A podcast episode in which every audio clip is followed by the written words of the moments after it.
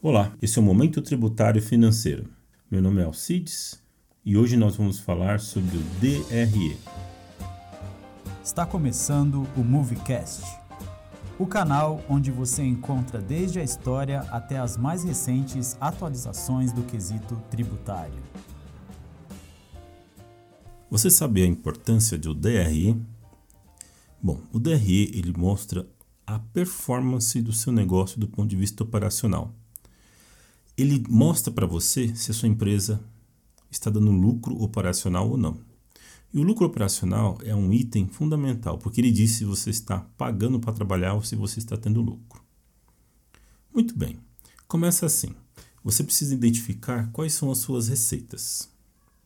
E nesse caso, nós vamos usar o modelo de caixa. Existem dois modelos: o de competência, que é por emissão de nota, e de recebimento, que é quando você recebe o dinheiro na sua conta corrente.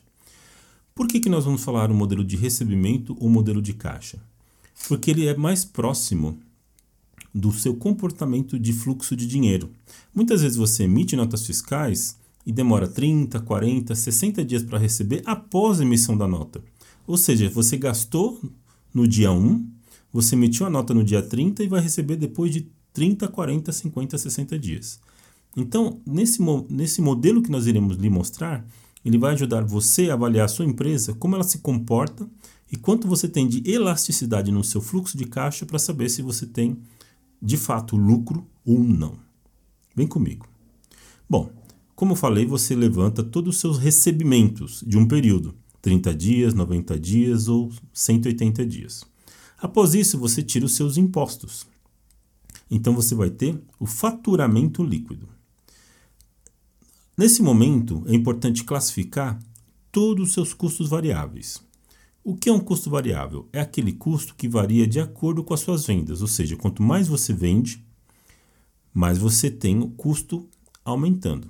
Por exemplo, se você for uma fábrica de tinta e num determinado mês você vender bastante tinta azul, você precisará comprar mais matéria-prima para fazer aquela pigmentação azul. E assim por diante.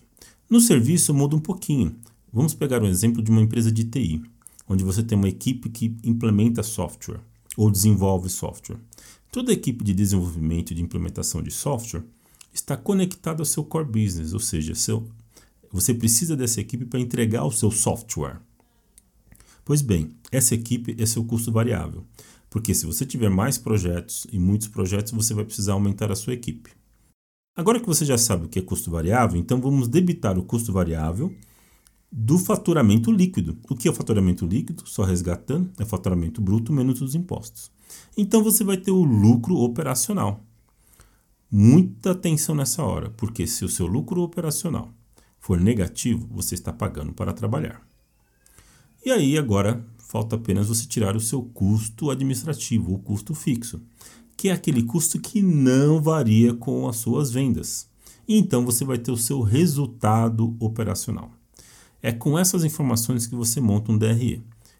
Foi uma forma bem simples de nós colocarmos. Existem alguns tipos de DRE, com, alguns com mais linhas, que colocam investimentos, colocam outros itens, mas, sobretudo, eles são agrupados sobre esses conceitos.